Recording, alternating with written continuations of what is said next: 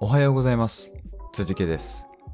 この番組では北海道から輸出を行う小さな企業が世界に向けて大きなチャレンジをしている様子をお届けしております。番組の内容について質問などがあればコメントをいただいたり番組名でハッシュタグをつけてツイートしていただければお答えしようと思います。それでは今日も行ってみましょう。北海道から世界の食卓へ。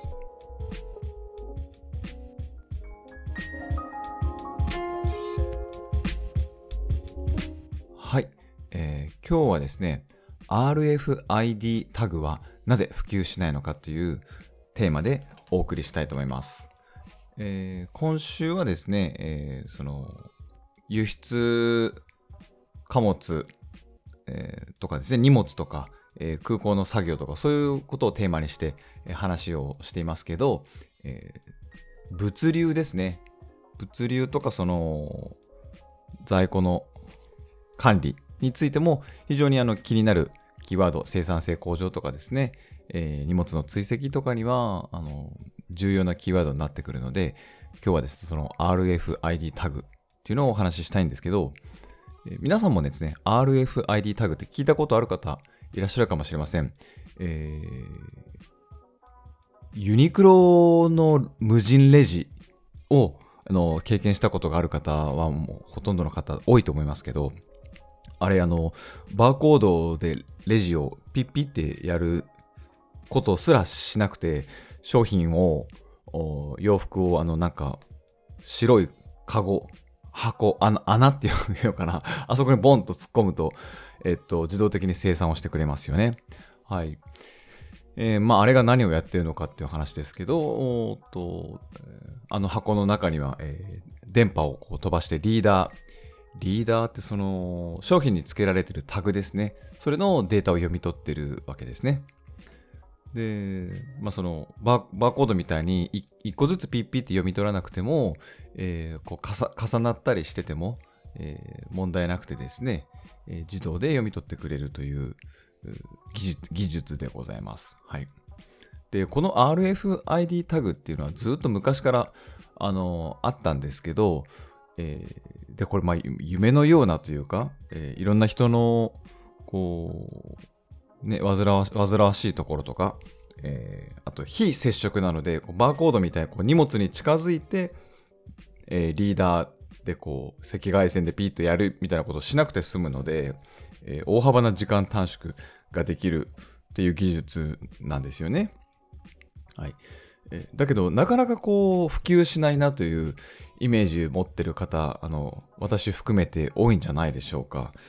はいまあ、ユニクロがこう店舗に導入するっていうのが決まった後のこうあのダダダとこう世界中に広がっていくというか日本でもこれが、えー、メインの決済方法になるんだろうなという感じはしてたんですけど全然意外とそうじゃなくて意外とどころかあの全く普及してないぐらいに言ってもいいのかな感じがしますよね。大体は、大体大きな企業とか、えー、まあアメリカとかそういうところでこう開発されて成功した、えー、技術っていうのはだんだん使われるようになってで使われるっていうことは大量生産できて単価が下がるので、えー、やっと一般市民でも使えるようになるみたいなことが大体の流れなんですけど、この RFD タグ、ID タグに関しては全然普及しないですね。はい。えー、まあ、なぜなぜかっていうのはずっと考察されていて、えー、商品単価が高い、えーまあ、昔は1枚100円、200円、1枚ですよ。タグ1枚につき100円、200円してたのが、えー、最近だと、えー、50円とか、えー、20円とかになってきたんですけど、それでもなかなかえー、普及しない、えー、っていうふうになってるんです。で、まあ、なぜかというと、えー、まずそもそもバーコードっていうあのコストが、えー、一つには月1円以下0.5円とかで、えー、バーコードは、えー、管理できる、まあ、製造できる、管理できる、そうなんですね、コストが。はい、なので、その、まあ、10倍とか、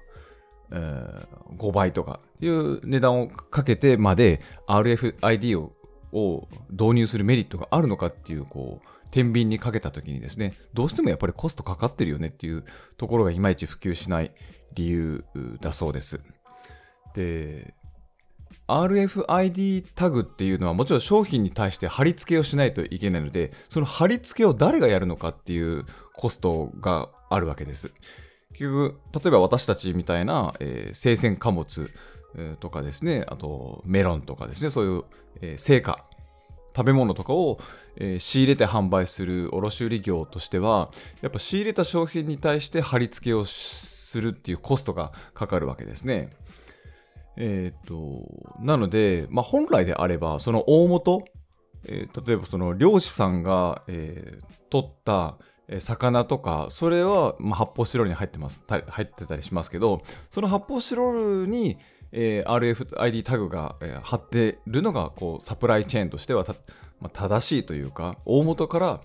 えー、貼ってあるべきだし変な話もっと言うと魚に、えー、タグがついてあってその魚一匹一匹に RFID タグがついてないと、えー、本当は、まあ、おかしいというかそうあるべきなんですよね。まあだけどそんなこと絶対実現しないでしょうしコストがかかるでしょうし、えー、そもそも商品単価が低いものに対してえー、一件一件貼り付けをするメリットがあるのかっていう考えると、うん、そうですね、大きななんか家電とか高級な、まあ、例えば時計だったりなんだったり、そういうものに対しての貼り付けっていうのはあり得るんでしょうけど、なかなかこう、一般的な日用品だったり、そういうものに貼り付けをするっていうのは難しいそうですね。はい。で、ユニクロがこの RFID タグを導入できているのは、えー、彼らというのは製造もやってるので、製造小売業だから、えー、みたいですね。はいまあ、バーコードってこう商品タグと同時に印刷ができるんですけど、えー、同じようにユニクロはあの洋服製造してから小売りしてますから、その製造の段階で、えー、RFID タグを貼れるっていうことができてるみたいです。はいなので、こう、本図書、館の本とか、あと回転寿司のお皿とか、こう、複数回、何回もこう利用するものに対して、えー、RFID タグを貼り付けるっていうことは、えー、結構コスト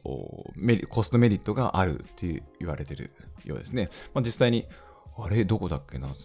名古屋家庭だっけ、まあ、名古屋家庭って超地元ですけど、かトリトンか、どっかの回転寿司はもうすでにその RFDI タグでピピピッと、あの、リーダーで読み取りしますよね。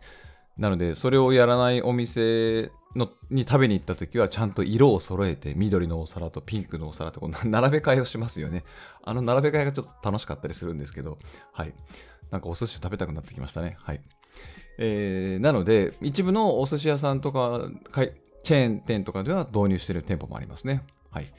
で、日本でもそのコンビニ電子タグ1000億枚宣言っていうのは2017年に出てたそうなんですけど、えー、経済産業省から出てます。で、電子タグを活用した食品ロス削減に関する実証実験を行いますっていうの報告は、えー、2020年に出ていました。まあ、その後、どうなったのかっていうのはそこまで終えませんでしたけど、えー、コンビニの商品すべてを RFID タグ化するんだっていう宣言は出されていたようですね。はい、それによって食品ロスとかサプライチェーンの効率化生産性向上を図りますっていうのはあの目的として出ていました。記事として出てましたね。どうなったんだろうなこれ。やっぱりそのコストのところで頓挫してる感じなのかな。はい。という中で、えっと、Amazon Go ですね。皆さん聞いたことあるかもしれません。無人レジの店舗、無人店舗の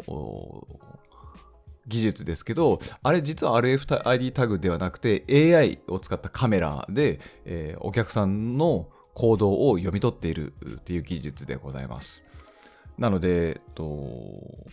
面白いのが、私もさあの今回調べてみて初めて知ったんですけど、お店の中でお客さん同士で商品を手渡ししないでくださいっていう張り紙っていうか注意が出